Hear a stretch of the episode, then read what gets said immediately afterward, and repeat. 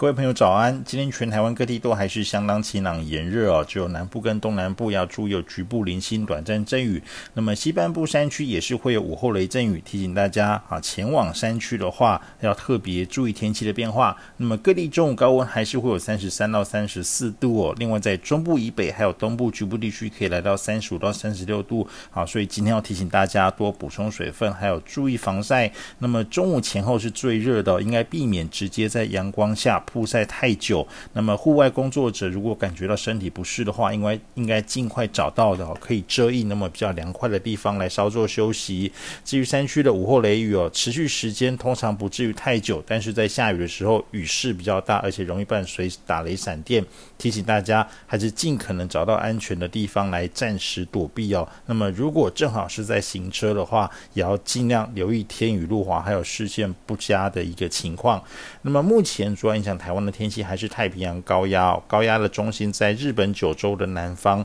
台湾则是在高压中心的西南侧的这个边缘，所以主要是受到高压的沉降气流的影响，还有高压边缘带来的偏东风到东南风的影响。那么沉降气流本身就抑制云的发展，所以啊，在它的影响之下，云量会比较少。那么东风到东南风带来的水汽哦。是比较偏南边了，所以主要影响的迎风面的啊地区的话，是在这个恒春半岛到台东附近。那么也造成哦，在当地的话，云量会比较偏多，而且有局部的短暂阵雨。但是对于背风侧的西半部来说，则是有背风的沉降作用，因为这个偏东风啊要跨过这个中央山脉哦，那么在我们在我们西半部的时候，是一个沉降的一个情况啊，会使得天气更加的晴朗闷热。不过中午过后，山区还是会有局部的午后雷雨，而且有可能随着偏东风。啊，由山区啊逐渐往西边的这个附近的平地的区域来延伸。